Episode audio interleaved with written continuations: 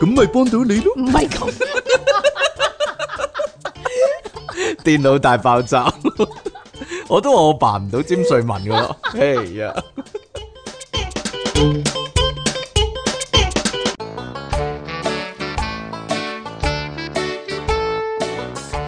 好啦，翻嚟新一集嘅電腦大爆炸，繼續有音樂情人出體傾，同埋苦悶人類嘅救世主即其尼昂神啦，生疏晒啦，個嘴要係啊嘟出嚟咁講㗎。你試一次啦，依家。要再要再久啲。點樣 哎啊？？點樣啊？你啱先唔係呢句嘅喎，個嘴要嘟出嚟啊。你示範一次唔該。咁咪搬到你咧？係咯，我叫你做你又唔做搬到 你喎，咧？我叫你做你又唔做啊，哎呀！好啦，各位聽緊呢個頻道嘅聽眾，頻道大家留意啦，頻道有嘢頻同你講，頻道有啲嘢同你講啊。冇錯，你咁啊上次咪頻道講咗，上次咪講過咯。你咁你又講噶嘛？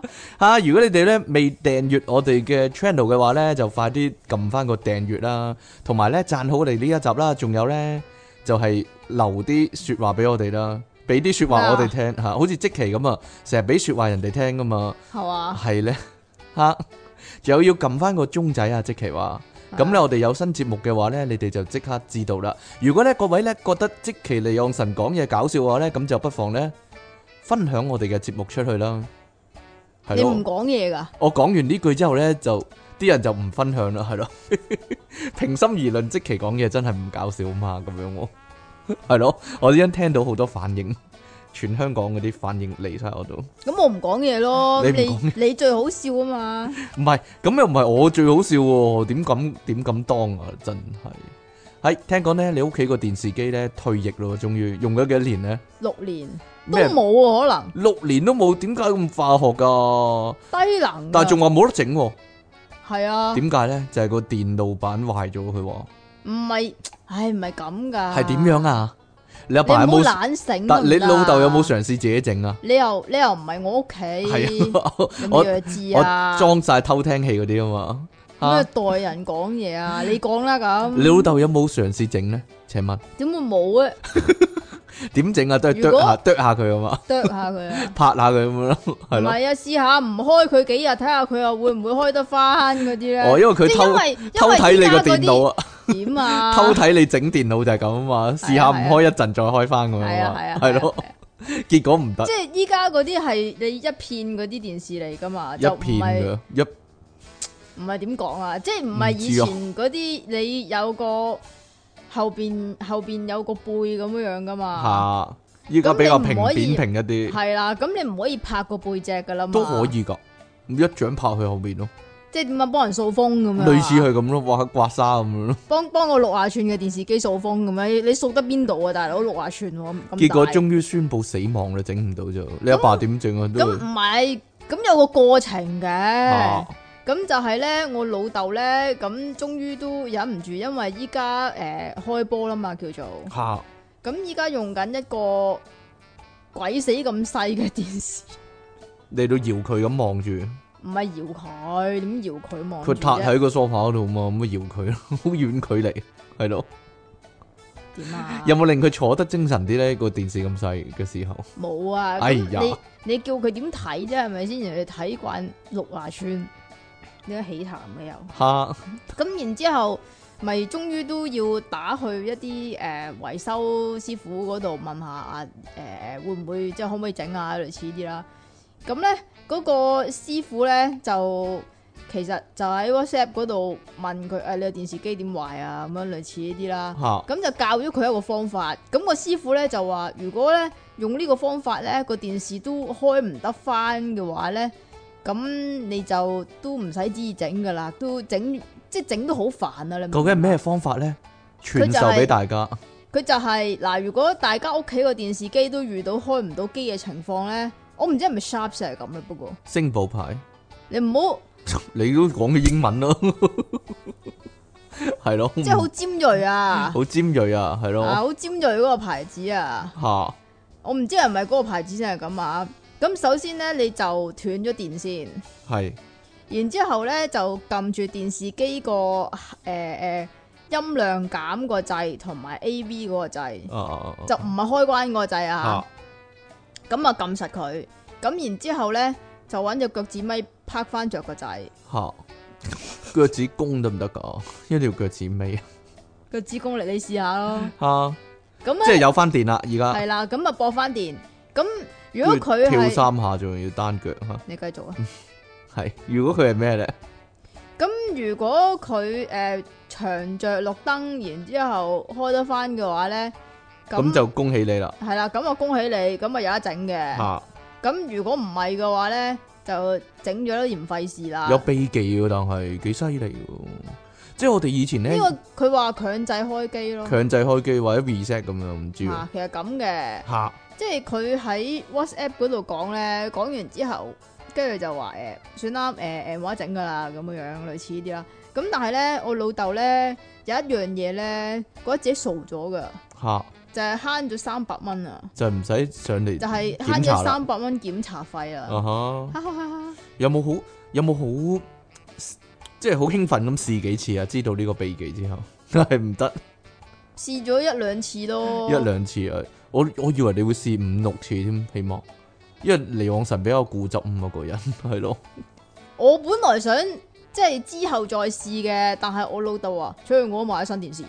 咁哎呀唔使再試啦。不過咧，我覺得咧，好多人咧都幻想咧啲肌肉會啲隱藏隱藏操作啊。講，真係啊，例如說我哋之前咪研究過個 lift 咧，點樣可以取消翻個掣嘅。啊咁你啊係咁樣撳 嗰啲系。啦，即系你撳錯咗十六樓，咁樣你點樣取消佢咧？唔想去十六樓嘅話，原來咧有啲電梯咧就係你撳翻兩下就得啦，佢就會熄燈噶啦。要長撳，然之後再撳多一下，唔係就咁撳兩下得噶啦。就咁撳兩下咩？嗯嗱嗱嗱嗱唔係又有長撳，然之後撳一下咩，有啲機又話撳長撳就得咯，哦係咯。咁所以咧細個嗰陣時咧，好多人都試過嘅。嗰啲風扇咧，咪有三四個掣嗰啲一咧，齊撳一咯，齊撳 啊，或者嗰啲顏色原子筆咧，四粒紅黑一藍齊撳啊綠落嗰去咯。啲係啦，又係一齊撳落去咯，係咯。但係原子筆嗰個好易理解啫，咁你見到佢嗰個棘住啊係嘛啊個位，見到佢個操作噶嘛，所以咧大家要撳個 A V 同埋嗰個減個掣，音量減個掣啊，嚇咁就有機會得啦，係咯，好啦，冇嘢啦， 冇人會試，不過冇人會試都唔需要試，你都低能嘅同埋你究都竟依家呢個尖鋭牌仲有幾多人用咧？咁我哇好難講嘅喎，你唔好咁樣詆毀人哋喎， 係嘛？因為即期領咗嘢啊嘛，你知唔知我個電視用咗幾但係耐啊？咧，通常咧，即係我老豆講嘅啊話，唔關我事啊。佢話呢個牌子咧，嗰個壽命係比較短促一啲嘅。哦，但我我屋企個電視咧係利物浦啊，咁點啊？用咗十五年咯，利物浦、係啊，咩浦咯，總之惠而浦 啊？唔係。利物浦，非非嘅曉，即系唔係利物浦啦，即係非利物浦啦。非利物浦是但啦。唔係我電視用咗十五年咯，Pasma 仲要 係 Pasma Pasma 系襟啲噶 Pasma 襟啲噶，系啊。咁我下次都買翻 Pasma 咯。依家鬼有你想哎搵都搵唔呀， 到啊我個！Pasma，哎原來我你真個係古董嚟噶。哎呀，不過咧今日咧嘅新聞咧都同你阿爸爸有關。點解啊？嗱呢個人咧就話好彩避得到啫，但係如果假設嗰個主角係你爸爸咧，就未必咁好彩咯。講真，哎呀，咁你咧我就冇事，係你啦吔屎啊， 我應該冇事。唔係喎，我都可能有事喎。講真，點解啊？收唔切咯，點解收唔收唔切切，啊？收唔得切咯。 好啦，呢、個泰國嘅男人咧有奇遇啊，但係我諗喺泰國唔算奇遇啊，應該诶普遍唔知咧。一個泰國一個澳洲都應該係家常便飯，可以話係咁因為東南亞咧，依家就雨季啦嘛。吓咁啊，越嚟越多啲爬蟲咧，咁啊爬入屋啦。係咯，尤你其屋企有冇啲爬蟲爬入屋咧？冇啊。但係你想象咧，呢啲泰國呢啲咧應該應該係落後啲啊。你咁講人嘅，我唔知啊，我真想係衰啊你佢呢係鄉郊地方啊，咪就係咯，佢呢一幕就令我諗，咦係咪嗰啲草草屋啊、木屋啊嗰啲咁樣啊？鄉郊地方啊啊， OK 鄉郊地方，但係啲屋可能好靚嘅，只不過咧係咯都容易有只不啲過係鄉郊咁解，有啲猛獸入，咗去就係咁啦。有啲香同埋有啲 膠咁。哈哈你想講呢樣嘢啊？原來 啊呢度就有個膠啦，我就面對住佢啦，香就未有啊。你直頭臭添啦，好啦，呢個男人咧，佢屙尿啊，有一日佢要發帖㗎，佢話佢有一日咧去廁所嗰陣時咧，爭啲冇一粒蛋蛋，冇咗粒蛋蛋，我都覺得唔係冇咗粒蛋蛋咁簡單啊，即係點啊？成份冇咗啦，有應該搶蛋全部冇晒啊唔咁啊，知道喎。 咁大個口嘅咩？吓，點解咧？點解去廁所都咁得人驚咧？咁咧呢個泰國嘅男人咧叫咩名啊？ 呢個大概佢真係寫太，佢真係寫泰文喎喺度。啊但係我知道點講喎呢個翻譯，點講？我查過啦，你講拆差咯，咁長個字就拆差係，拆差咯，叫騎呢冚咁都好係啊啊，，拆差啊，因為拆咧，差，因為，咧喺無記咧，所有泰所有國泰國男人都嘅要拆拳差王，啊，泰泰國嘅拳王就叫拆差噶啦，係 咯，係啦，呢個叫拆差嘅男人。咁咧就喺自己個 Facebook 嗰度發帖咧，咁就話自己五號嘅夜晚喺屋企。嚇屙尿嘅時候屙，鼠鼠嘅時候，竟然有一條兩公尺長嘅大蟒蛇喺馬桶個藍色水面探頭出來，尼斯湖水怪一樣嘅，兩 隻，哇，兩米長喎，兩公尺兩米喎，係咯。吓係咩？兩公尺係兩米啊？ 兩公尺即係兩米啊，係啊，我唔知啊嘛。係啊，即係 two meter 啊，如果英文 two meters 係我啦，公尺係米咁解哦啊？係啦，冇哦錯好啦 啦，點樣咁啊啊？就差啲騎唔到佢下邊去啊，嚇啊到佢拔足狂奔，拔然之足啊，後唔係拔咩咩拔第二啲嘢咩？拔足，拔足哦，好啦，掹翻出嚟啊 嘛，啊佢已經掹咗出嚟噶啦。OK，嗯，吓咁就即刻叫咧啲消防人員嚟處理，但係消點防解人係員消防員因為佢嘅哋咧？有斧頭啊，可以斬咗個蛇去。但係兩米長蟒蛇喎、斜如果翹住你啊，唔係咬你咁簡單啦，翹住你你翹住你死你死啦咗啦咪就係咯。嘿呀，好彩呢單嘢發生喺泰國啫，即係亞洲地區。你如果你有啲泰國嘅聽眾咧，唔係唔係唔係唔係唔係唔係，因為咧，因為咧，點啊？東南亞嘅朋友咧個身材啊比較短小精悍啊嘛，係嘛？所以走得切咯。你講啊如果咧嘅係啲唔係啊，泰國人咧佢嘅嚇膚色咧係比我哋偏黑啊嘛，啊黑少少噶嘛，嚇咁可能佢嗰度嘅個燈特光徵啊，個唔特係徵。佢嗰度嘅燈光又比較昏暗一啲，咁佢又即係皮膚拗黑一啲咧，咁可以有一個保護色個咯。蛇哦咁見個唔蛇 係啊，見唔到，到，個蛇見唔到係啊嘛！啦，我就係諗緊啊，如果係非洲人啊，或者係白人啊嗰啲咧，歐洲人嗰啲咧，嚇佢佢佢身長比較長啊嘛，嚇可能走唔切啊，揈會咁嘅咩揈唔開係咯， 擋即係嗰個佢接嗰近更加接近個廁所，佢係嘛係啦，你講嘅咋，我唔知道喎，即係你啊離好遠啦，我唔係 我我就係接近嗰個咯，係嘛係我就係接近嗰個，我就係係驚嘛我就係驚掹唔切咯。係嘛？係啊，講真噶嘛，因為咧，即係唔同國家、唔同地區嘅人咧，嗰、個身你體又唔係福爾肯，體長唔同，嗰個特徵唔同嘛，唉點人哋知就啫話好似展示消防喉咁樣肥出我就嚟啫。我就係驚咧，即係好似搖搖咁咧，即係落去上去落去上去咁樣咧，就有條蛇咁樣咁樣咬上嚟。嘿，幾首先驚要啊識捲埋喎，落去上去 唔知道啊 嚇。嚇，咁呢呢個男人咧就話自己喺屋企等啲消防員到咗之後先至入去廁所，咁啊影咗張相喎，影但係咗我哋嗰冇張得睇喎，係算啦。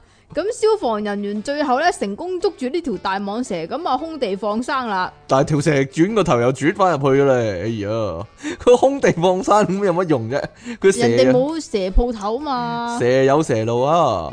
好啦，呢個男人咁。人哋大蟒蛇都係生命嚟噶嘛，咁啊系，但系呢個男人咧猶有餘悸啊！佢話咧，好彩自己縮得快啫，係嘛？係啊，佢曉得呢招咧縮龍成寸，可以話哎係，喐定還是嚇到縮啊，嚇到縮咗上去，唔 嚇知到道成份縮埋咗啊！縮咗上喉嚨嗰度，喎咁樣縮咗上去，哇！好彩啫，咁咧報道咧就話每年六到十月咧都係泰國嘅雨季嚟嘅，好多地方都係嘅，咁啊亞洲係咯地方。咁啊哦咁係，呢段時間咧就即係大家要小心咯噃，好多地區咧都會因為大雨而出現水災㗎，咁就會好多咧類似蛇嗰啲咧，就會爬咗入去嗰啲管道嗰度啊，因為佢哋要避水啊唔嘛，知哦，爬咗入去咯，總之咁就入咗你屋企啦，係嚇啦。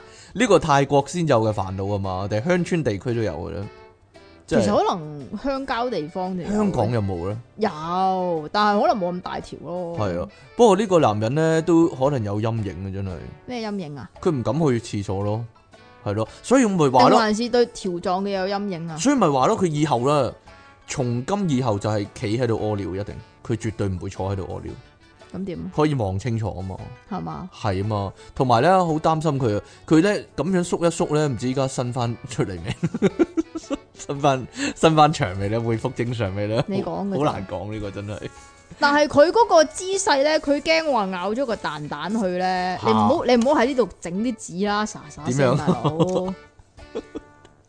佢都應該係坐喺度嘅佢，坐都唔知道啊喎，佢係係咧彈開得快啫嘛。唔知咧，因為嗱，你你諗下啦，咁如果你嗰個姿勢係企喺度嘅話，吓咁根本上唔會掂到啦，你點知啫？即可係能。擺落擺落去啊。可能有啲人係，可能有啲人係蛋大搶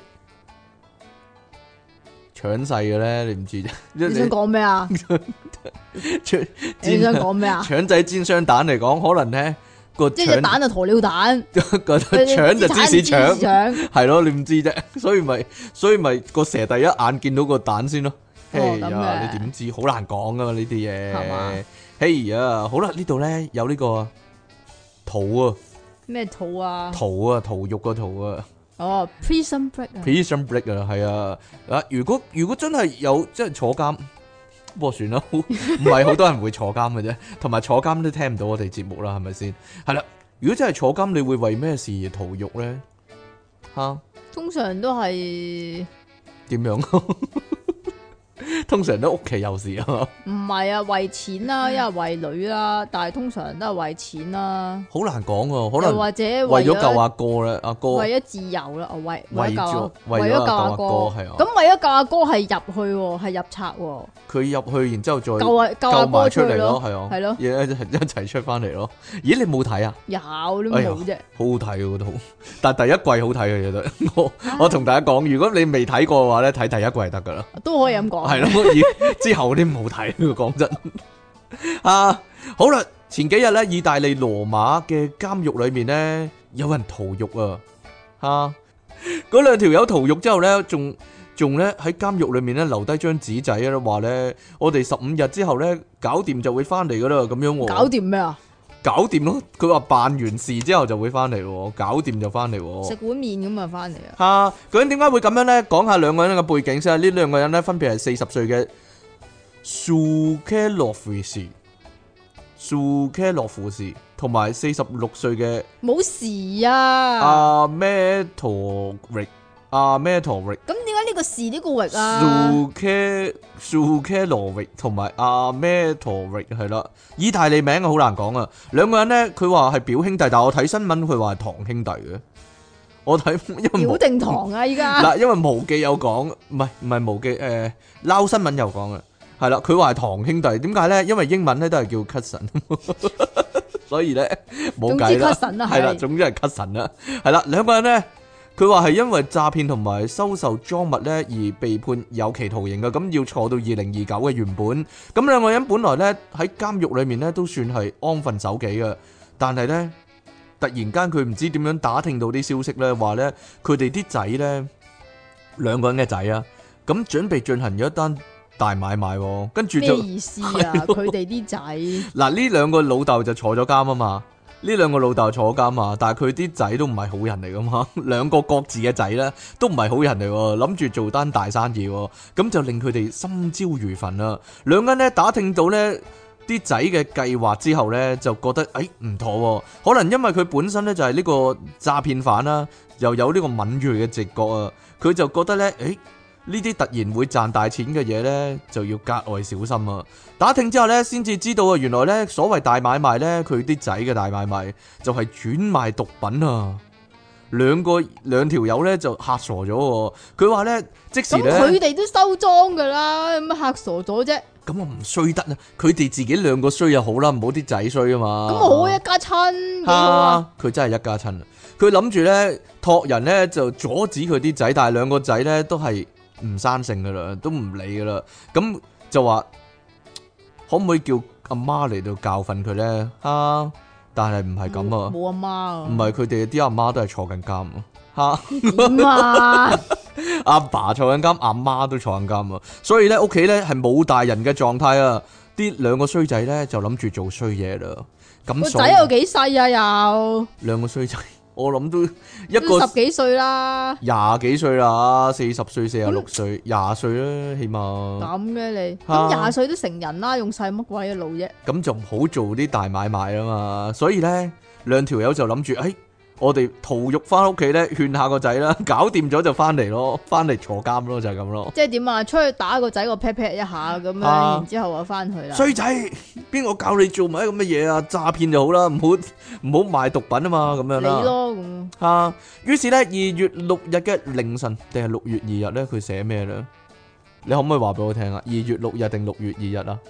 但係如果近期嘅話，應該六月二日啦。嚇，兩個人咧拎出咧準備已久嘅工具同埋規劃好嘅逃走路線咧，就逃獄啦。究竟咩工具咧？大家諗下啦。匙羹，鐵匙羹通常掘嗰。咦？如果我睇，如果我睇得戲多都逃係獄。匙羹同埋牙刷啦。系咯，匙羹、牙刷用嚟做咩咧？請問，唔係啊，我記得啦 p r i s o n b i g 咧，佢有個好特別嘅工具噶，佢就攞係咗，條唔女啦，啊係唔係唔係，條女係其中一個啦，佢攞咗咧嗰個攪蛋個攪盤機啊，但係你唔好管我。但係係佢用手打，佢用有個手把喺度轉嗰啲咧，佢咧攞嚟咧喺個牆度轉嗰幾個窿咧，嗰、個係牆壁嗰個結構個弱點啊，跟住就一下打爆咗個牆啦，嗯吓、唔知得唔得咧呢個？啊好啦。首先你係要係嗰個監獄嘅工程師咯，首先 冇錯啦， 但係佢唔係啦，但係佢都好叻喎，真係走得甩喎。好啦，咁留低張紙呢，就説明呢，哎，我要翻屋企搞掂啲仔啊，所以呢， 就要撇啦。第二日呢啲肉即係磚就點啊？家有要事，冇錯啦。佢哋點樣走嘅離開十呢？五天，佢話喺水管嗰度掘開個牆壁就走咗咯喎。哦咁噶，我諗佢咁個容易嘅， 佢個監獄唔係幾設計得唔係幾穩陣真係 嚇。佢話咧誒，第二日咧啲獄卒就發現咧啲啲咩啊？獄卒啲藥出獄卒啊，發現咧個紙條啦，同埋咧佢逃獄嘅時候留低嘅腳印咧，成個監獄啲人咧都全部啊唔係嘛？佢話對比鑑定之下咧，就確認咗誒張紙仔咧真係佢哋寫嘅啲筆跡啊。至於咧，究竟信唔信得過咧，即係十五日之後翻唔翻嚟咧，就冇答案啦。總之咧，無論佢哋講真定講假啦，就算十五日之後翻翻嚟咧，根據意大利嘅法律咧，佢哋應該要加監五年以上噶啦。咁呢件事爆出之後咧，好多人都話咧係騙局嚟，應該目的係為咗俾啲警方咧放鬆警惕、喎。咁十五日之後，佢哋應該唔會再翻嚟噶啦，就係咁喎嚇。佢話咧，而家咧誒六月二號走啊嘛，依家過咗十幾日啦，唔知今日。今日今日係啦，會唔會翻去呢？今日我哋六月十七號啊嘛，係啦，六月十七號啦，六月二號走嘛，我哋今日錄音就六月十七啊嘛。如果會翻嘅話，今日就翻啦。但係都唔會話俾你聽啊啦。唔知呢，係咯，新聞會報佢走啊，但係會唔會報佢翻呢？呢、個問題就係、吓、咁咁翻嚟咁，我唔知喎，我咁跟住咪會有啲可能個點樣 啊？你唔你唔你連放假都唔得噶嘛？即係你冇睇啊啊啊杜文澤咩？嚇坐監係咩啊？坐監就係你老豆喺出邊設靈啊，你都唔可以出去同佢鞠個躬噶嘛。啊，唔知啦，可能可能咧啲法官嗰啲咧，或者啲獄卒嗰啲都覺得啊，你真係好爹哋啊，所以咧就放過、點啊？放佢一馬，頒頒個好爸爸獎俾佢唔啊！使加監都唔定咧。你真真係太感人啦，啲法官都流眼淚，可以話係啊，好啦， 冇嘢啦，法外情嗰啲啊，冇錯啦，就係、咁樣好啦。玩啊！好啦，咁我哋第三單係咩啊？喂，啊呢、個啊，本來係你嘅，唔係算啦。李昂臣會唔會有呢件事發生呢？點啊？係嘛 我？告你咯，個我係啊！係啊，係啊，係啊，係啊，係啊，係啊。咁呢度法國嘅有一間香水公司日前就俾個員工控高啊，告，係大控訴可以話係而被逼支付四萬歐元，四萬歐元即係四十萬港紙係係啦，差啦唔多嘅，賠償。可以話電腦運算啊，即時點即刻點解無啦啦要告呢間香水公司呢係？啦。點解咧？咁據呢個咩啊？據呢個 Tele Telecom UK Telegraph 啊， Telegraph UK 咁講啊，咁佢咧就話嚟自巴黎嘅費雷迪克，英文啊 Freddy r e a s o n f r e d i c 啊，佢法文嚟嘅，你見唔見有啲奇怪符號啊 Very direct， f e r r i s r 唔好傻噶。 Bonjour，哎呀 Pierre，我我法文淨係得呢兩句，唔係 Bonjour 就係 Pierre 噶啦。就今晚打老虎 啊！琴琴晚打叻夫啊， 你知唔知啊？咁呢個費雷迪克咧就控告自己曾經任職嘅香水公司呢個叫咩啊？呢個叫 Inter，點解係英文嘅？但係 Inter Parfums 帕風神 Parfums 係呢個 F 點讀啫 perfumes 啊？Perfume 是但咯，咁冇 R 香咯水香水啊點讀啊？香水，哎呀，點讀 啊？你有冇講唔係中文？香水咪咁讀咯，香水係嘛係啊。Good smell water, good smell 啊， good smell water，香水得唔得？一定係 good smell 嘅咩？我覺得有啲香水好臭嘅係喎， 咩？咁嗰啲係 bad smell water 吓，得咪啊？得啦。咁點解要告嘅咧？因為咧呢個公司咧嘅管理職務實在太無聊啦。啊而導致佢嘅情緒陷入低潮啊！最終法庭咧係俾咗一個判決咧，就係、費雷迪克係勝勝訴訴啊！噶。咁呢個 Inter Perfume 咧就要賠償四萬嘅精神損失費用。咁呢個亦都係法國第一次因為工作無聊而作出嘅判決嘅案例嚟嘅。吓，但係你人生無聊，你唔係工作無聊喎。咁判咁報道咧就話法庭咧使用咗一個單字叫做乏味。波歐嚟到去表示工作無聊。相反呢，過勞呢，就 burn out，就係、員工因為工作過度而造成嘅精神上嘅崩潰喎，即係話，即係即係點呢？即係話咧吓佢太無聊咧，所以就崩潰咗。 但係咧，如果相反嚟講咧，其實通常就係告啊告個公司咧，令佢過勞啊嘛。但係依家咧就啱啱相反，就係告個公司令佢過無過度無聊啊，哦咁噶，就係咁樣啦。呢嚇度無啦啦教英文嘅係啦，。冇錯啦，咁費雷迪克呢，就話呢間公司四年以嚟不斷俾佢嘅工作呢，都係一啲好瑣碎嘅工作，我諗咪令到玩佢嘅，令到佢嘅精神墮入地獄啊！因為咧佢咧原本咧係擔任要職嘅，係啦，嗯咁啊被降職之後呢，你又做咩起談啊？我唔知道啊。佢被被降降職職之後呢啊，就收點啊？冇嘢啦你。想講啲咩啊？你有啲嘢要講， 我冇嘢講，冇冇嚇冇冇冇冇冇冇冇冇唔好啊咧嚇！被降職之後咧，咩就做好多無聊嘅工作啊，要好就包括咧設定 CEO 嘅平板電腦啦，無聊咩？幫老細喺屋企接待水電工啦，等等啊噶。其實係咪個老細中意咗佢啊？佢做埋啲咁呢啲咁咁私嘅人嘅 嘢係咧，係咧。咁奇怪嘅咁報道咧就話費雷迪克因此患上焦慮同埋情緒低落，並且因為精神上嘅疾病請過病假。之後二零一四咧就遭到公司炒咗啦。哎呀，咁我諗借啲意想炒佢，所以想整走佢，所以咁樣嘅其實咁好爽喎、投閒是嚇投閒自散咁樣。咁唔係好爽咩？好爽，你你就會咁諗佢咯。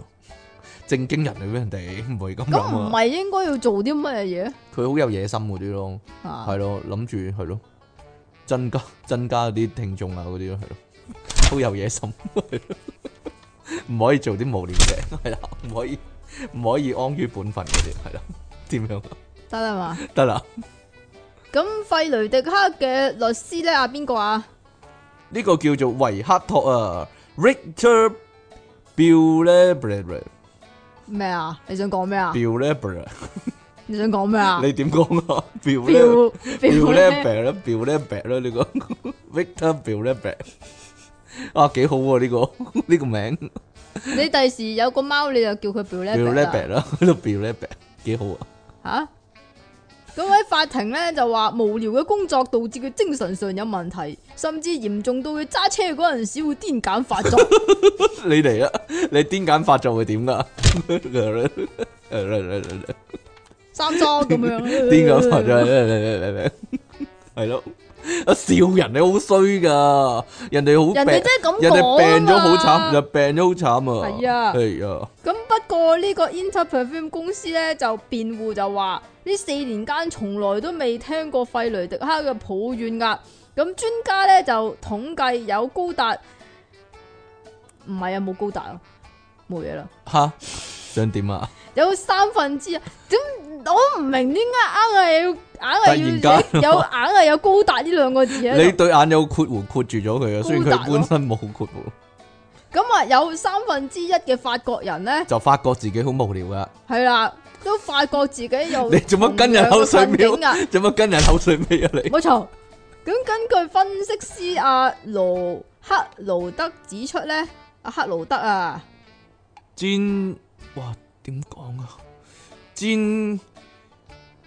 candle Ken 佬 canne canne 邊度有 Ken 啊 Canada Canada 是但啦，Canada Canada 是但啦， ？Cludy 啊，是但啦。佢咁講啊，當啲人咧感到工作陷入困境，但係咧又唔願意冒險轉工嘅時候咧，就會出現呢種狀況噶啦，就係咁啦。你有冇工作陷入困境啊？即係李昂臣，你繼續啊，如果係嘅話，我建議你轉工啦。所 以。係嘛？系啦。好啦，終於咧有我哋咧電腦大爆炸嘅首本名曲啊，咩咩首本名曲啊？首本名咩意曲思就啊係呢個啦。上次咧，繼上次有呢個女人啊，有隻龜之後咧，近來係興呢啲呢啲海鮮啊，海鮮係海鮮啊，你當龜係海鮮啊？海鮮是但啦。 啊，好啦，有個男人咧，有個肇慶男人啊，六月二日，咦，六月二日係邪日嚟嘅喎，有人屠肉喎，但係又有咧人又有條魚咧被困啊，可以話係係嘛？係咧即。係我哋都講過好多次噶啦，系就係唔好將啲不正當嘅嘢咧，就擺落啲不正當嘅地嘅方窿嗰嗰度，度嘅窿嗰度。係嗱啦，。但係咧無獨有偶咧，又有一單啦。不過咧佢咧可以話情有可原啊。大家聽佢嘅解釋先啦。好啦，六月二日上晝咧，因為咧呢個男人啊，當然冇名噶啦，呢啲新聞就好肚痛啊，就去醫院咧就就腰啦。但係咧醫生 哎呀講多次，就醫啊，醫生咧問佢誒咩地方痛啊？嗰、個男人咧就支吾以對，支支吾吾，支支支支吾吾，支支咁樣啦，就唔即係敢唔知啊？唔講，係啦，唔係支支吾吾喎，唔係唔支支你喎。唔知知啊 嘛，係跟住支支吾喎，但係咧可能痛得太犀利啦，個男仔咧個男人就好細聲咁講啊，哎呀，我唔小心坐咗落一條非洲鲫魚嗰度咧，個魚入咗直腸啊，咁樣啊，咩叫鲫魚啊？非洲鲫魚一種魚咯，點講啫？鲫有魚冇。有冇非洲鲫女噶？啊，冇啊！ 非洲鲫魚，我一陣俾幅圖你睇啊。因為咧事態緊急啊，醫生咧即時安排佢照 X 光啦。好彩佢係個鲫魚咧入咗個肚，唔係一粒珍珠入咗個肚。X 光咧就照到嘅，咁就睇到具體情況，拍出嚟嘅影像咧就可以明顯睇到啦。係真係有條完整嘅魚咧，完整噶，係完整嘅喺呢個男人嘅體內啊。並且咧魚頭最闊嘅地方咧係有三十點五 mm，三十點五點 mm， mm，三 cm 啫，三 C 一，三 cm 啫，係嘛？佢佢唔係寫錯單位咧。之後咧，醫生就唔會三十 cm 啩，大佬。三十 cm 好驚一把尺咁啦。之後咧，醫生咧即時咧安排手術攞翻條魚出嚟啦。醫生具體了解之後咧就知道啦，條魚走咗入去之後咧，個男人咧係打算自己拎翻出嚟嘅，但係因為咧呢個非洲鲫魚嘅背鰭哦，佢積咗入去，係啦，但係個背鰭係非常堅硬嘅，鲫鰭亦都非常堅硬，背鰭呢、個呢、個簡稱咧。咁啊，非洲鲫魚嘅背鰭啊，可以叫做鲫鰭啦，就非常堅硬噶，入去容易就出翻嚟就難啦，因為咧佢佢係順住咁入啊嘛，嚇，佢出翻嚟咧就棘住咗啦嘛，就係咁啦。好啦，但係睇唔到我嘅動作，你哋好難理解哦。好啦，隨住時間一分一秒過去咧，呢、個男人就好肚痛啦，而且咧越嚟越痛啊，無可奈何之下咧，唯有去睇醫生啦。點解會係肚痛嘅咧？唔係屎忽痛嘅咧？因為入咗好入啊嘛，因為時間拖得太耐咧，個鲫魚啊攞翻出嚟咧已經腐爛啦，哇！佢等咗幾耐啊？ 消化咗啦，而且咧臭氣熏天啊！在場嘅醫護人員咧都忍唔住嘔晒出嚟喎，嚇、你仲笑嘅？人哋嘔你笑嘅？诶，咁樣嘔晒出嚟 喎。啊，當然啦，疑點重重啦，好多人就會諗啦，咦，佢着住褲咁坐落去條魚度，點解會入 入到去唔咧？係，同首埋先點解？首先點解佢會坐條魚咧？首先同埋條魚要棟篤咁企喺張凳嗰度咧，點解會？係咧，嗱，哇，真係難搞啦！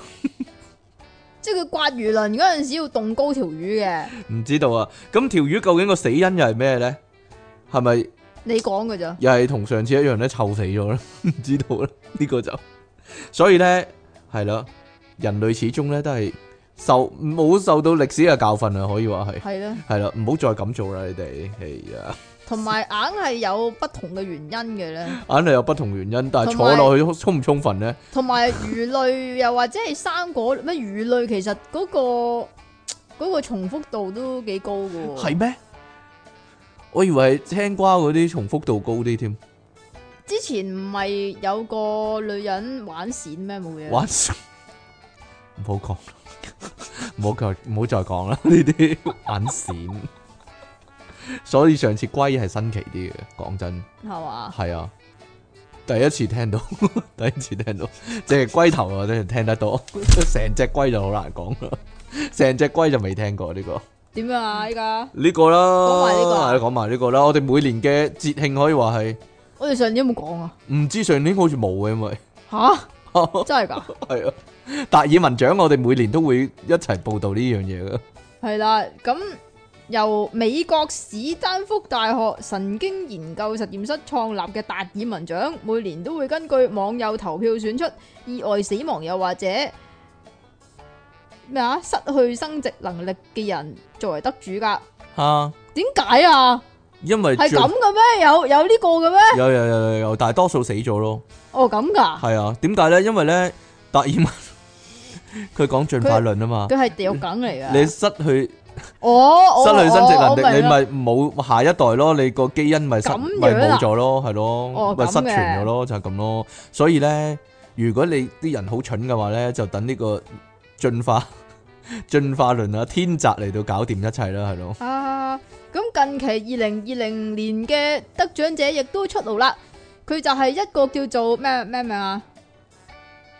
他踢踢豬踢豬嘅日本男仔啊，吓咁佢就喺二零一九年十月，因為去富士山開直播直直播期間係意外咁樣樣跌咗落去富士山而直成到為直播佢跌落嚟係啦咯，好驚喎，死亡直播呢啲。咁達爾文獎所敘述嘅愚蠢理由，亦都係格外注目㗎。吓咁佢係咁講嘅，夏天爬富士山係好高難度噶，而喺冇即係而喺唔係登山季節嘅冬天登山咧，應該要有更加完善嘅裝備，經驗豐富先至可以即係誒可以應對噶。咁但係呢三樣嘢咧，呢、個日本男人都冇噶，吓，因為佢即係係。佢佢直頭係。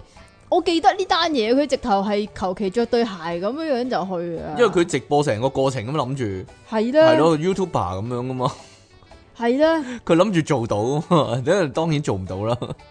自殺式攻擊呢個可以話係 唉，啊，但係咧佢咧上到半路中途咧，其實有明顯嘅機會咧可以翻到轉頭嘅，但係可能因因為佢開咗直播啦，就唔想失威啦， 所以就繼續上山啦。繼結續果爬啊，咁然之後就結果就跌落嚟咯，冇咯，哎呀慘咯！ 但係其實幾慘喎，達爾文獎呢啲都，但咪係地獄梗咯，以前有個搞笑啲，佢開槍但係支槍唔絕唔唔開到嘛，佢就裝個頭去望下個槍個有冇有冇嘢塞咗嘛，跟住嗰下就開到啊嘛，其實有個都攞好似攞咗達爾文獎嘅，就係揾本書嚟到去佔住，然之後揾個 friend 去對自己開槍啊嘛，哦係啊係啊係啊係啊係啊，試下個個書會唔會擋到子彈啊嘛，係咧，嚇結咗輸咗啦佢就嚇你有冇開心 嘅？冇嘢啦。人哋死咗喎，好啦，睇住咧身着便服嘅男性咧，隨隨便便就話想去爬富士山咧，呢、個呢應該係唔可能噶嘛。由於係第一位咧得到達爾文獎嘅日本人啊，竟然咧點日啊？舉國慶祝嗰啲啊？日本嘅網友誇讚佢係日本之光喎。哦，啊，不過咧呢、個咧叫做 Te Teju 嘅男仔咧，其實私底下咧都幾悲慘嘅，曾經考十年司法考試都係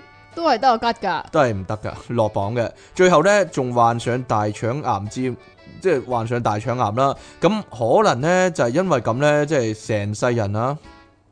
都係比較悲慘一啲啦，可能想想直播自己成功爬上富士山咧，攞翻啲成功感啦，所以咧最後啊 t e d r o 咧鋌而走險啊，咁就轟轟烈烈咁咧就跌咗落嚟啦，就係咁咯。哎呀，好啦，冇嘢啦， 冇辦法啦。得啦嘛，好啦，最後咧講咗一單咧咁傷感嘅新聞嚟到結束呢 一節咧，真係要達多爾文獎啊多得即其利昂神唔少啊！真係原本唔係呢個噶嘛，因為原本唔係呢個，原本係邊個啊？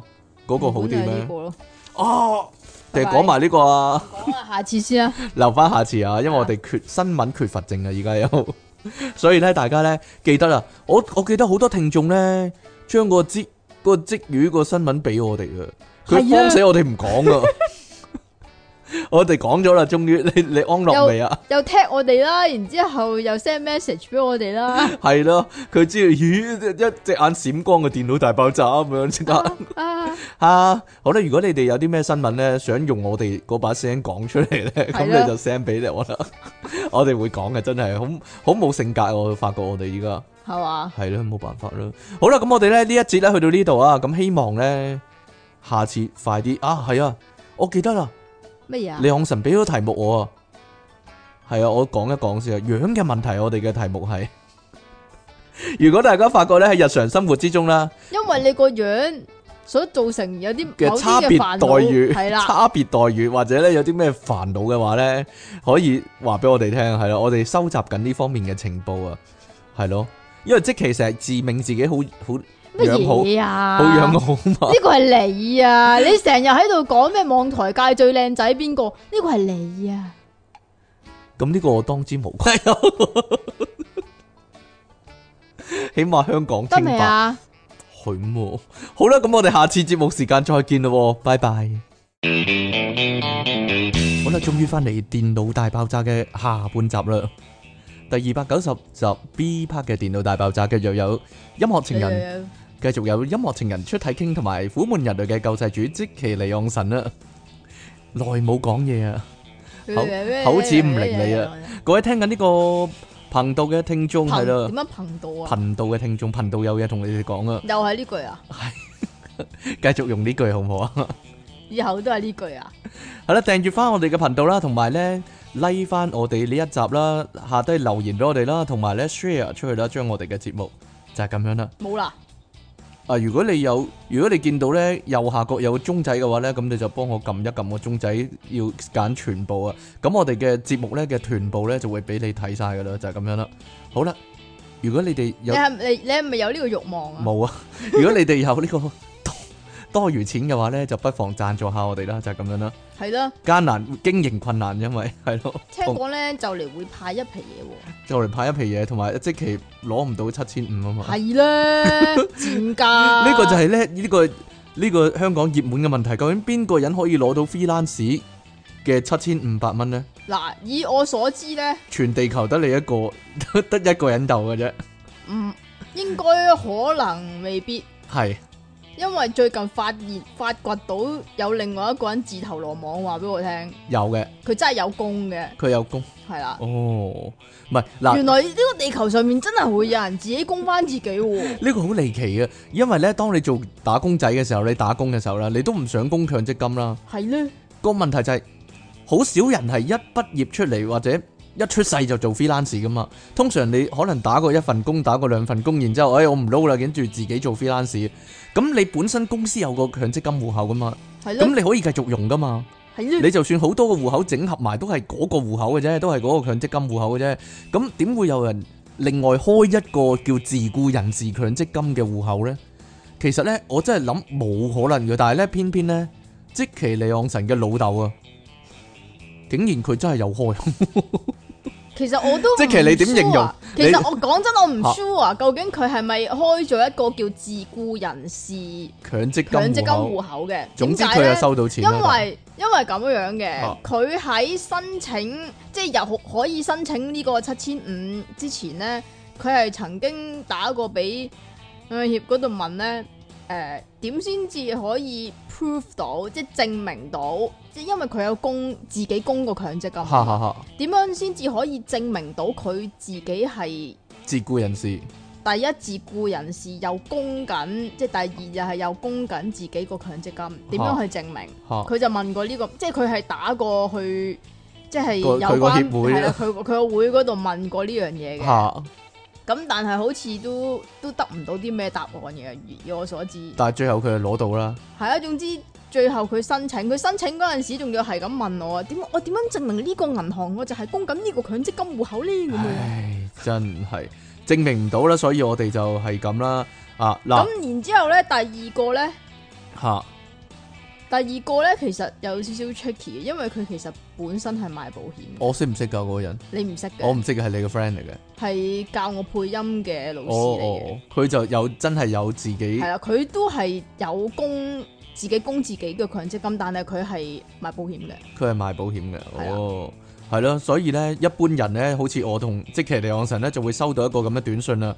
閣下之保就業申請編號乜乜乜乜乜乜，不獲批核，係啦，就係、咁樣，係啊，唔俾啊，因為你嗰、個，冇啊，因為你嗰個強積金户口咧，唔係自雇人士強積金户口啊，係咯，可能有啲義雇人士就得，點樣樣㗎？自雇人士就唔得點，樣樣㗎？係啦，點樣樣㗎？但係你老豆啊得喎，真係犀利。即係你老豆啊你，老豆 真係係咯，你老豆自己供強積金嘅行為，你點樣形形容呢？三個字， 兩個字啫喎，咁樣係兩個字啫喎， 係喎，咁啊三個字。係啦，如果最尾係疊字 呢？咁或啊者四個字唔 係喎，佢又或者咁四個字 又又或喎，者係會唔會漏咗聲出去 㗎？得我睇到係係啦，啦得我有畫面係係啦，啦大家睇唔到係啦。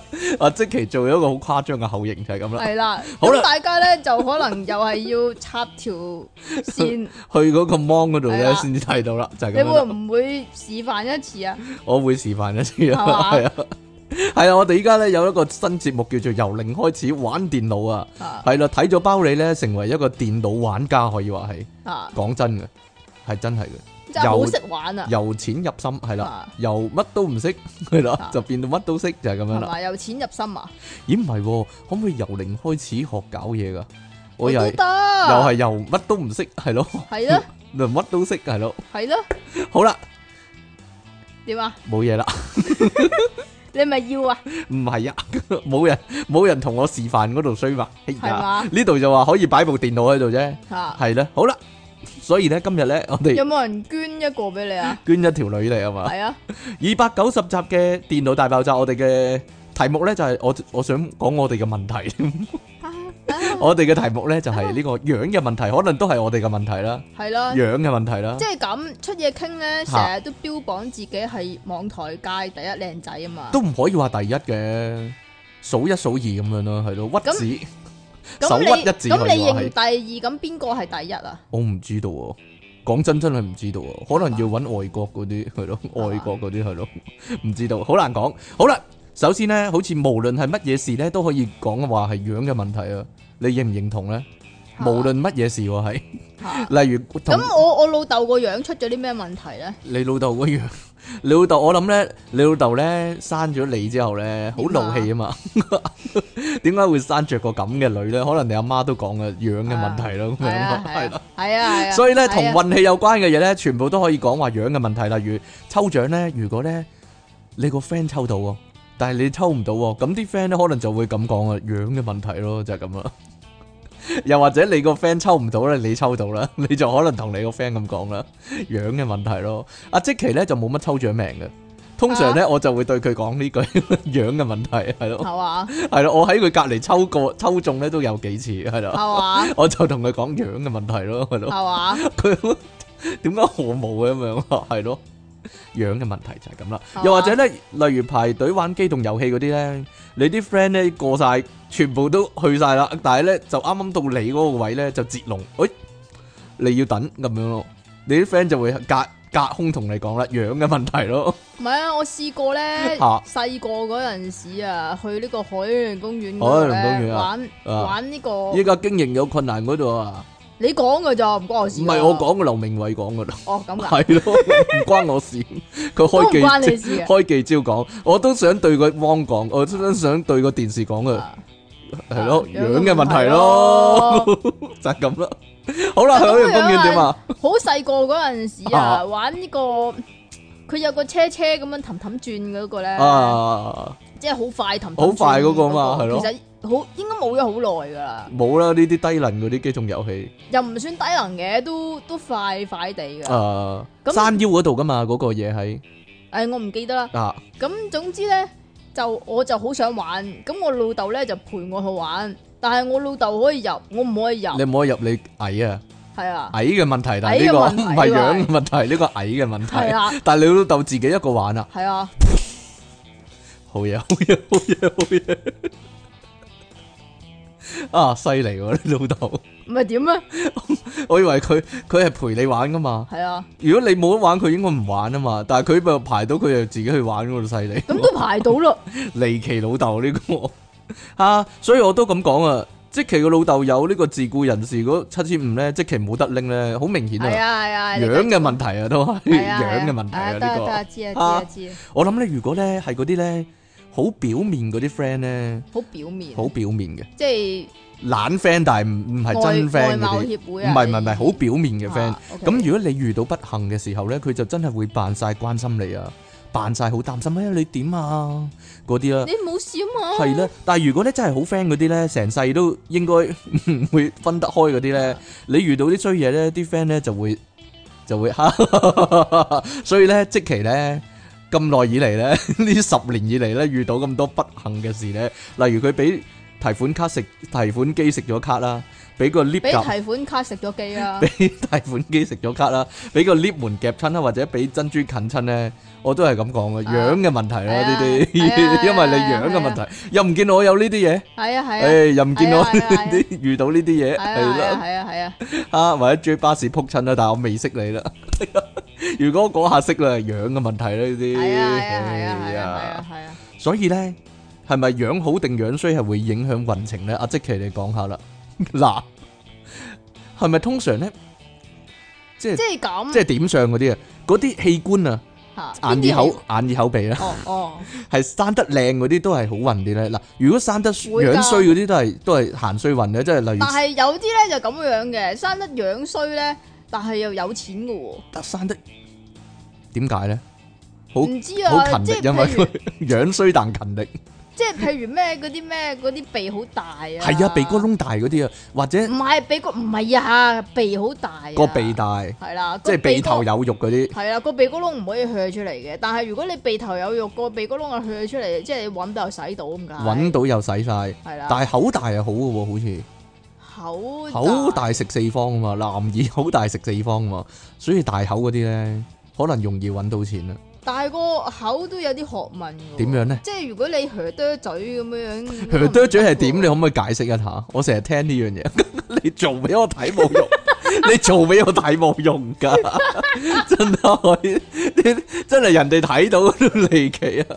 阿阿即奇嘟長咗個嘴啊，唔係咁㗎，係合埋個嘴嘛？ 你你咁樣我睇冇人睇到啊，得你自己知， 得你同我知。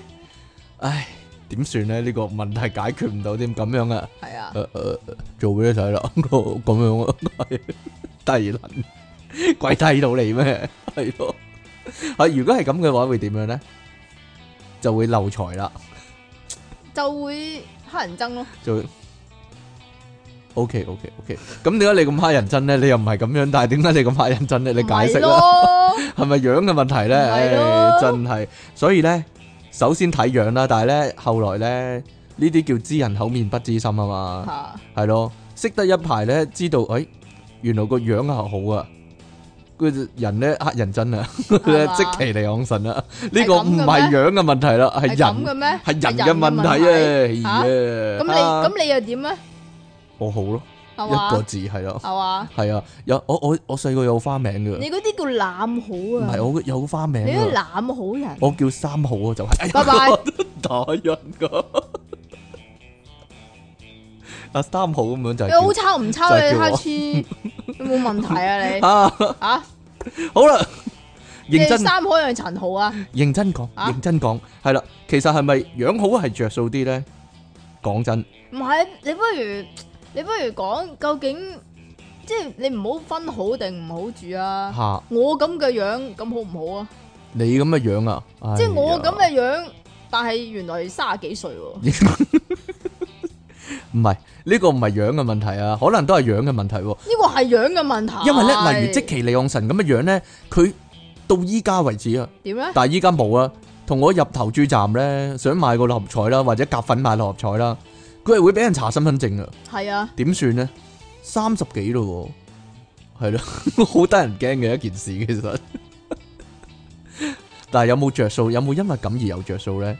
唉，我我就冇着數咯，我企佢隔離，我我即係點啊？要要花啲時間又要等我啊？ no no no no no，呢十年以嚟呢，我唔諗係我呢十年啊，係喎。我諗我有十你次到呢，冇俾十人唔係唔止十次啊，俾人認為我係佢老豆啊，係啊，係老 豆因為認為我係李昂臣老豆啊，其實唔止你噶啦，因為呢。任何一個即係年紀比我大，又或者係睇落比我大，但係其實係同你然之後同年嘅 friend 誒同年都好啦。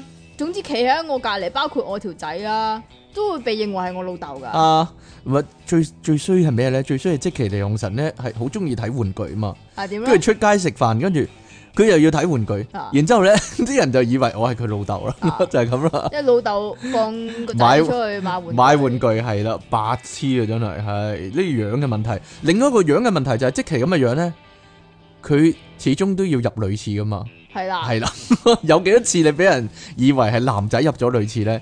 喂，呢男廁唔喺呢樣度喎， 男呢樣廁嘢好似呢度女廁嚟喺嗰噃咁樣啊。呢度呢個好似喺我細個嗰陣時會發生比較多啲。系，依家就唔會啦。 even 連我着住條校裙都會俾人哋誤認為係入錯廁所入㗎，錯廁所，男廁喺嗰邊喎，咁樣啊，係啦。係咯，但係我着住校服㗎嗰陣時，啊，可能有啲男仔中意着校裙咧，你唔哦咁知啊嘅係咧，即係嗰即你可係唔可外以國歧有視嘅人，？啊你可唔可以歧視其人實外啊？國有㗎嗰啲叫做 cross uniform 啊，我唔知喎，吓即係總之就 跨係性男別嘅仔校男服仔同女仔交換校服嚟着咁咯。某一日啫係係嘛？啊唔係唔係日日咁都唔係係咁啦，咯，黐線 日日都係咁咯，正啊真係。不過我覺得咁啊，你咧起碼靚仔係着數啲咧，起碼溝仔溝女都易啲先啦。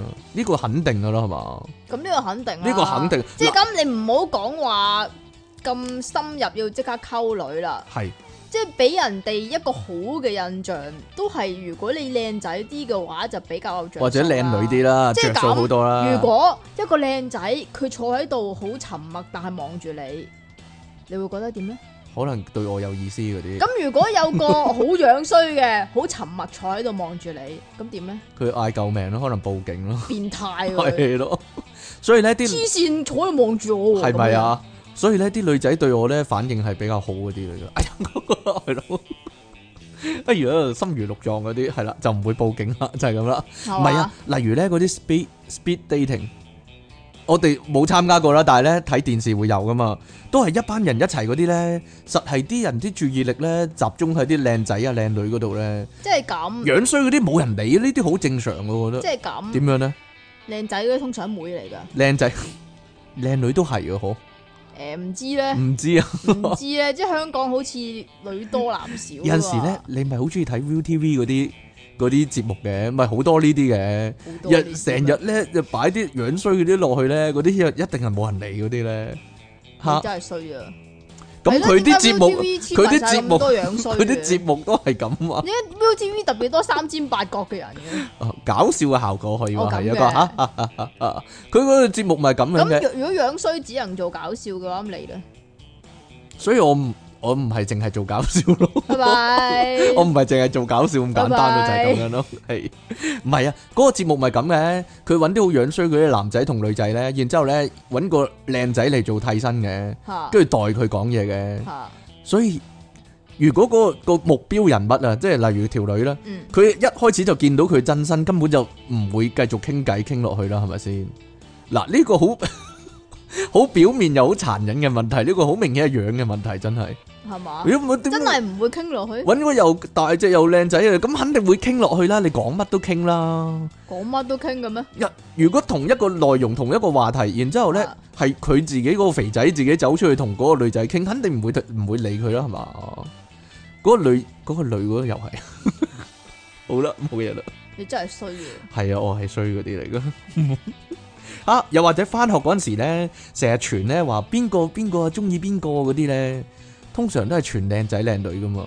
你個樣普通或者樣衰嗰啲都唔係啊㗎係成個學期都冇人理噶嘛。都唔係嚇㗎，咪有啲係擺明玩你㗎嘛。啊，又或者係有啲係好叫咩咧？即係話點解有陣時有啲人係注定俾人哋杯葛嘅，即係樣衰，即係我咁講啦吓，樣衰就注定俾人杯葛嘅咧，就係、如果有個好樣衰嘅男仔，咁你作為一個普普通通嘅女仔，你竟然即係你竟然啊，你明唔明啊？啊你竟然同佢講嘢，哦。啊， 你對佢有意思咁樣 啊？又唔係你對佢有意思嘅，即係話可能因為淨係得你同佢講嘢，咁所以好似做到一個情況就係你哋兩個走到好埋，咁哦你哋兩個拍拖咁 樣樣，係咪啊？即係個一出現咧，嗰個樣衰嗰個男仔咧，跟住啲人就話你老公咁樣啊，啊類似我啦， 好衰格啊咯。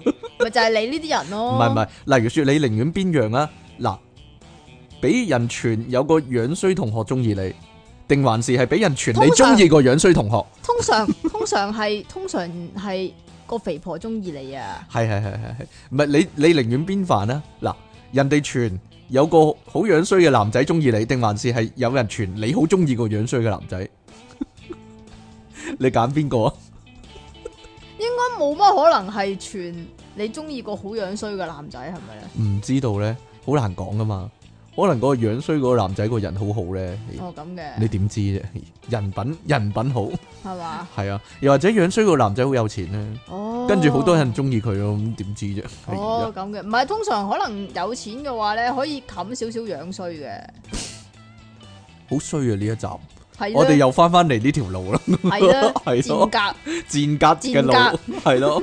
講真啦，如果咧真係發現咧，我講讀書嗰陣時啊，嚇即係未識諗啊嗰陣時個人，即係發現有個 嚇。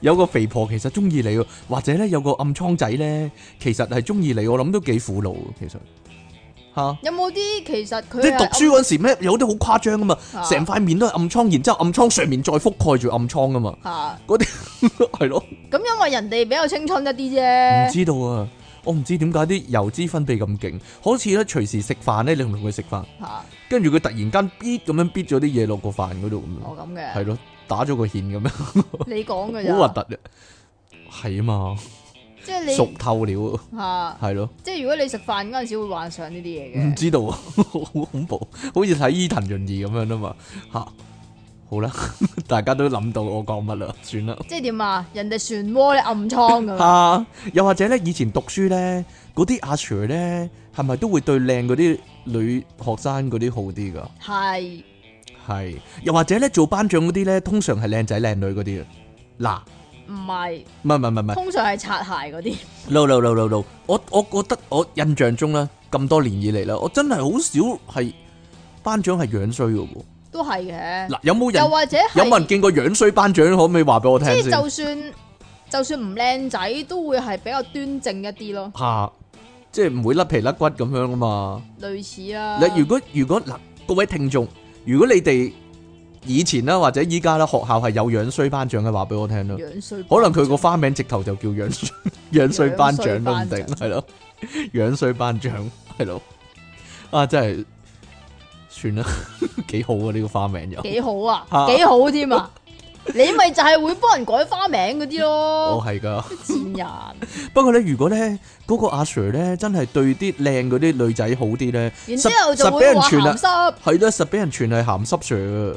講真，係啊。咪就係咯，所以唔其實咧，嗯有避忌啲好啲嘅，其實咧，所有阿 Sir 都鹹濕噶，冇係啊咩嘢啦，因為佢哋全部都係男人 啊，係我我覺得都正常嘅。見你工覺得都正常，係啊嘛，所以 King Sir 都係鹹濕噶。 我唔鹹濕啊，不過。下 話系啊， 吓建工嗰啲系咪又系靓仔靓女着数啲咧？咁當然啦。不如你谂下，嗱，如果你自己系老板或者你系人事部，靓仔靓女嚟建工，你请唔请先？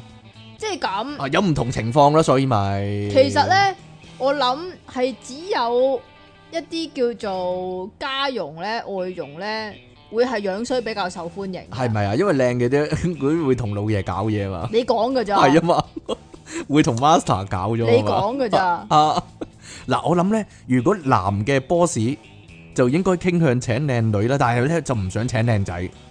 但係如果女嘅 boss 咧就係傾向請靚仔啦，但係唔想請靚女。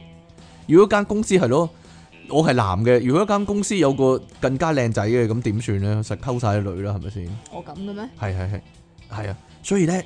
靚仔靚女其實未必有着數嘅，要睇你嗰度有咩情況噶嘛。嗱，成日話噶嘛，嗰啲人事部啊、財務部嗰啲主管咧係個又老又 dry 嗰啲老處咧，你講噶咋？跟住就會排擠啲靚女，整走啲整鬼故啲靚女嗰啲噶嘛，係嘛？反而唔着數咯，所以成為被針對嘅目標。嗱，但係啊咧，你成為被呢個上司針對嘅目標，但係好多男下屬咧就會都好肯幫你㗎，就會幫晒你噶嘛。係啦，嗯。。全部都企喺你嗰邊嘅全部企喺你嗰邊，係啊係啊係啊係啊！我記得呢，以前呢睇奧運會呢，雖然今屆冇咗啦，以前睇奧運會呢，做跳水啊或者做體操呢，嗰啲評述呢，都會講嗰啲女仔靚唔靚女嘅，會㗎。佢形容啊呢個個樣幾討好喎咁樣，我我好記得嘅，有個墨西哥嘅跳水選手呢，佢佢唔係咁靚女啦，嗰陣時呢楚原做旁 述嘅，係啊，幾多年前？好耐好耐以前。九幾 年。佢咁樣講，佢話呢個縮頸妹應該唔得噶啦，咁樣 佢每次出場都講一次嗰度衰喎，一個一個選手跳三次，我記得佢每次出場佢都咁講，跟住即之係好似你平馬咁啫嘛，人哋模式靚啲，你都啊話你都會咁樣講啦。啊，只馬模式幾靚喎，咁樣啦係咪啊？ 你睇下佢靚嗰啲模式，呢鑊一定掂啊，血氣足啊咁啊哈哈哈，跟住阿楚原俾人投訴 咯，啊！啊 話佢歧視，話佢歧視人咯，就係咁樣咯，咁你啊，你做踢波啊嗰啲，咁你係啦，我都想講你呢個靚問題，仔，啊你喺十一個人裏邊特別出眾嘅碧咸咁嘅樣嘅，你都殺食啲啊！但係啲點廣告商都揾你啊！但係講真真係冇必有有然噶邊嘛，有邊幾個廣告商會揾柏金嘅？ no，no，no，但係冇必然噶嘛。冇必你然咩你意思啊？你好波嗰個未必一定係最靚仔噶嘛，但係依家做球王嗰幾個全部都係靚仔喎，你先離奇真係。所以咧上一代好啲啊，上一代。你睇朗拿甸奴幾鬼靚仔啊， 肯定冇人話佢係樣嘅問題啦，係咪 先？點啫？你不如話馬拉當拿，真係球。王嚟啊嘛吓？你不如話比利，唔係唔係唔係，斯丹咧 O 唔 O K 啊？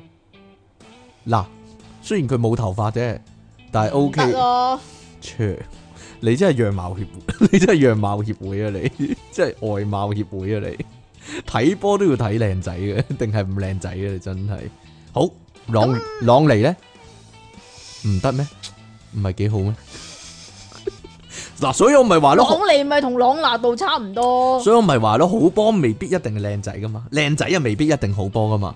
係有以前有個叫 Alan Smith 噶 Alan Smith 係點嘅咧，OK 靚仔嘅， ？O K 靚仔，但係唔好波嘅，燥啲咯，燥底啲咯。燥底。利昂神咁嘅款咯，咪燥底嗰啲，啊哎呀，係算啦。因為咧，今集咧，我覺得咧都係傾向尖酸刻薄嗰啲啊，即其利昂神嗰啲啊，你咋？係啊，，我啊，所以你咧係好出名嘅外貌協會會長啦，係我係會員啫，得唔得啊？唔得啊，所以咧今日咧唔好講咁長，講短啲啦，係咯。係嘛？如果唔係顯露咗咧，即其嘅劣劣根性可以話係。你劣啦，吓掠出嚟。好啦，咁大家聽網台節目嗰阵时，会唔會特登揀啲靚仔靚女嗰啲嚟聽呢？所以咪最好唔好有畫面咯。但係我哋咁少人聽，我諗應該冇關嘅。系嘛？係啊你講點真抌啊？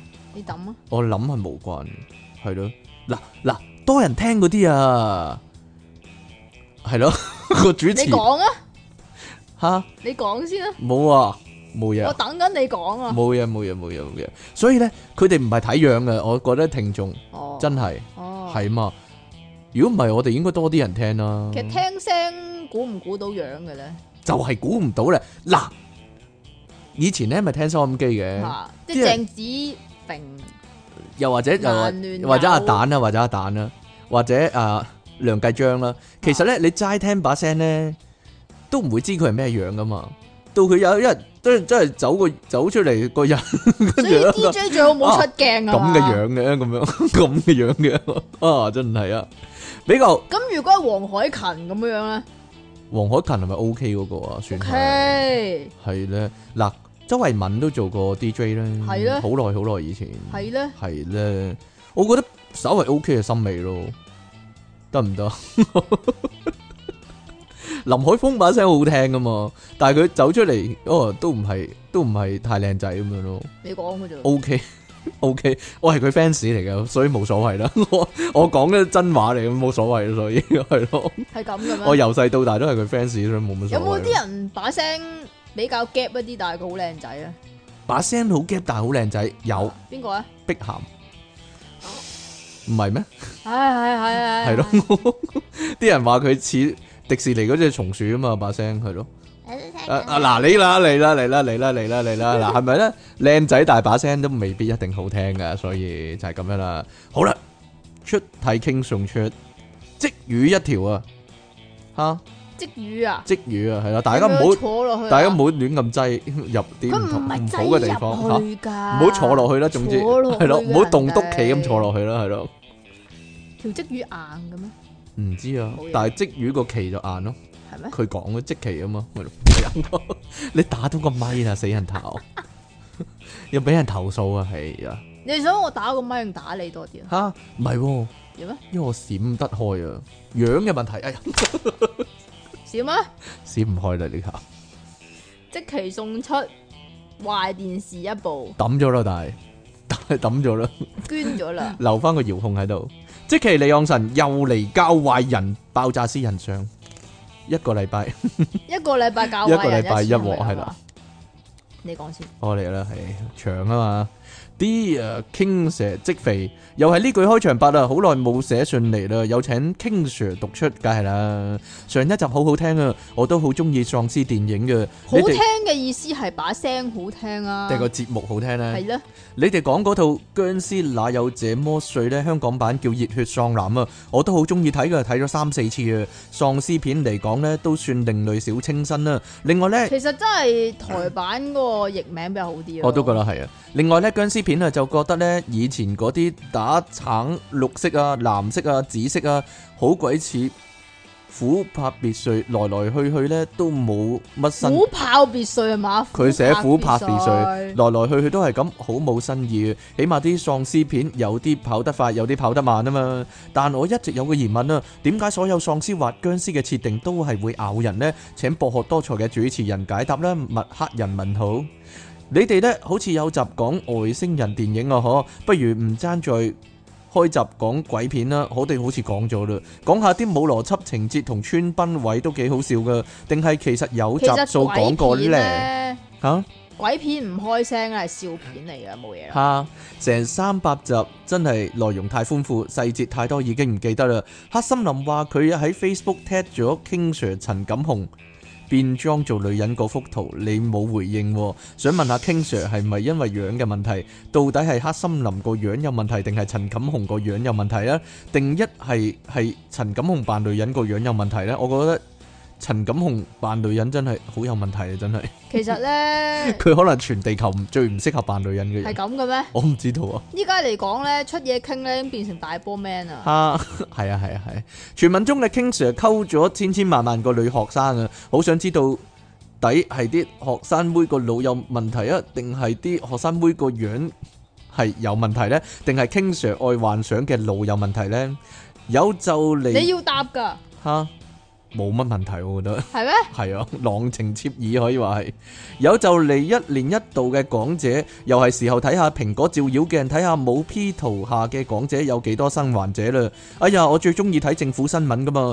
最近呢，睇林鄭講嘢嘅時候，我懷疑佢打咗 Botox 同拉咗右眼眼皮啊，因係為咩因為之前佢右眼係耷落嚟，而且面皮厚重，有啲下垂。點知尋日睇新聞，佢無啦啦有翻個飽滿嘅蘋果肌啊，而且。 P E 咗啦。雙眼仲對稱翻，個右眼眼皮自動縮翻上去，仲依家啲 A I P 土勁啊嘛，估唔到佢仲有時間做埋呢啲無謂嘢又或者啊！ P 咗第二個人對眼落去唔咯。知道，不過佢做嘢做嘅嘢都係好無謂噶啦。又到交税季節，真係唔係好想出糧俾佢。今年又借頭借路加人工俾自己頂佢個肺，又或者呢，佢。唔知係咪已經外貌相似嘅林鄭替身取代咗？通常啲元首級人物都有兩三個替身噶嘛，你睇下即係金仔熱。味啊！啊！趁有靈感送上新詩兩首，King Sir 即期冇你咁好氣，即期新奇事橙味好飲啲。坐地鐵太專心寫信，啱啱先發現搭錯線，遲晒大到嘅挪威挪威挪威威橙上嚇，啊！好耐冇寫信嚟呢，寫長啲啊佢。係嘛？啊但係過咗站喎。音樂情人同苦悶人類嘅救世主，你哋好。關於樣嘅問題，我中學時期一有咩難題，例如條數唔識計，坐隔離嗰個同學就一定講一句你樣嘅問題咯，嚇唔知咩都關個樣事，哈哈。到大個咗，叫人嚟公司見工，有個同事教我上 Facebook search 下呢個人，睇下個樣靚唔靚先喎，又係樣嘅問題，哈。個樣生得好唔好，其實真係好重要噶。去咗英國都成日聽你哋節目嘅媽媽上，吓，係啊！啱先咧，咪睇到個新聞咧，話咧啲人咧成日話點樣配搭啲時裝嗰啲嘅，啲時裝雜誌咧影出嚟咧，明明着到好靚噶嘛，但係如果你買到一模一樣咧，你着翻上去咧你就收皮啦。就唔得 噶。點解咧？因為你冇佢咁靚仔嘛，係算數啦。個樣好啲會着數啲，但一樣有好多壞處嘅，例如成日招人妒忌啦。哎呀，令我諗翻起一啲唔好嘅事。哎呀，好多嘢無中生有嘅，同埋呢，只要係女仔樣好啲呢，無論幾有實力，都會俾人話係花瓶啊，靠男人啊，任你幾多努力都係白費啊。如果有得揀，唔好太靚，唔好太醜，順眼就得啦。可唔可以話俾我聽呢個點讀啊？Cham Champany Champany 是但啦， 因為佢個名啊，我唔識讀。最尾嗰兩個字唔發音啊。哦，Champany 是但啦，其實咧，仲有一樣嘢你係未講啊，點樣啊？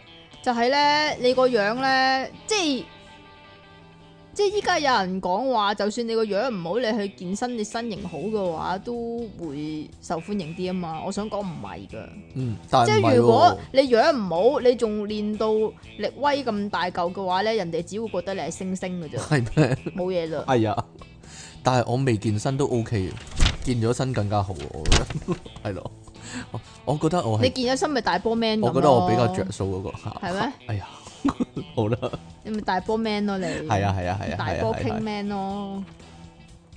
好啦，呢度啊呢度。呢度第唔知幾多集嘅樣嘅問題，出嘢傾嚟罩神，你哋晚上好。無論男女，好樣的確俾人第一印象好，之後日子就係講個人氣場、氣質。有啲好樣，但係識咗好耐係六 UO，真係要介紹佢哋聽電爆先得。後天最緊要係儀容問題，先唔理天生個樣基本就定型，後天改變自己心態，由聽由零開始。括弧係節目做咗十年嗰、個，唔好聽錯，生括號。第一大罪狀冇洗頭冇洗面，第二大罪狀出嘢傾 露鼻毛。係啊，係啊，係啊，係啊， 第三大罪出嘢傾汗臭，第四大罪冇剪指甲，第五大罪出嘢 傾係啊，係啊。口係啊 臭、第六大第六大罪罪，即其利昂神，臭脾氣， 臭脾氣，第七大罪咩？漫畫完咗即係咩啊？第七大罪嗰個漫畫完咗啊，哦冇嘢啦，漫畫 完咗，懶搞笑好啦，啫佢唔該晒，抽水果上，啊，佢就鋪咁耐鋪第七嗰個啫。啊兩位節目主持人，你哋好啊！呢、個世界真係有歧視嘅，靚仔真係有着數啊！有次呢，同個肥仔 friend 去飯堂叫三餸飯喎，咁我去揾位先啦，就叫咗肥仔 friend 去買飯先，跟住呢，佢買完翻嚟坐低就話點解啲嘢好似少咗嘅？係咪唔加價就俾少啲人變相縮皮啊？我話冇理由嘅。前幾日我先食完，咁我就出咗去買啦。一出到去，阿姐見到我就好嬌嗲咁話。細佬想食啲咩啊？打咗個冷震，心諗使唔使咁嬌嗲啊？硬都硬咗都變翻軟啦咁，但係我又好識打蛇隨棍上嘅，我同阿姐講啲椰香芋頭炆雞好似好好味噃，阿姐一聽到就話：哎呀，你想要呢啲啊？我都未話要，佢就一大殼咁滗落嚟，我見到咁，梗係你可唔眼都可以突埋啦。你可唔可以扮阿姐講嘢啊？吓！哎呀，你要呢啲啊？唔係你講咩？呢啲通常心諗淨係食啲芋頭已經飽晒啦。咁我又唔貪心嘅，最尾叫阿姐畢翻畢咗番茄炒蛋同埋幾嚿豆豉南瓜就走啦。一翻到埋位，同肥仔碟飯一拼，我啲餸做得佢兩碟咁滯啊！啊佢話有冇搞錯啊？我叫佢下次出去買肥仔飯。啊，唔好食咁多啊，減肥啊，阿姐為你好啊。咁啊係，我叫佢下次出去買飯呢，記得好口啲啦，黑起塊面好似全世界欠咗你咁。不過呢，下次去佢咪又係咁少，我咪又係爆碟咯哈！即其利昂神用緊震盪棍，係好正。經時唔正經，但係又真係好唔正經嘅費迪雲上震盪棍係點樣㗎？啊！我以為係扭扭棍添，要阿興乜興係點震㗎動， 仲興震動嘅咩？點樣啊扭扭㗎？唔知道呢。扭扭粉好啊，啦咁我哋呢。即係軟腍腍嘅咯唔。知道。我哋今日呢節目時間呢去到呢度啦，正式好耐冇正式嘅一集《電腦大爆炸》，你咯，好難寫啊！呢個有咩 咁呢難寫啫？啲，尤咩難其離尤難其捨是啫尤其是啊難離難哎捨總有，尤其是呢啲，尤其是呢啲黑心題目呢，我已經唔想寫好啦核。突啊！頂，你衰咯。 好啦，咁我哋咧，下次節目時間再見啦喎，係咪難離難捨咧？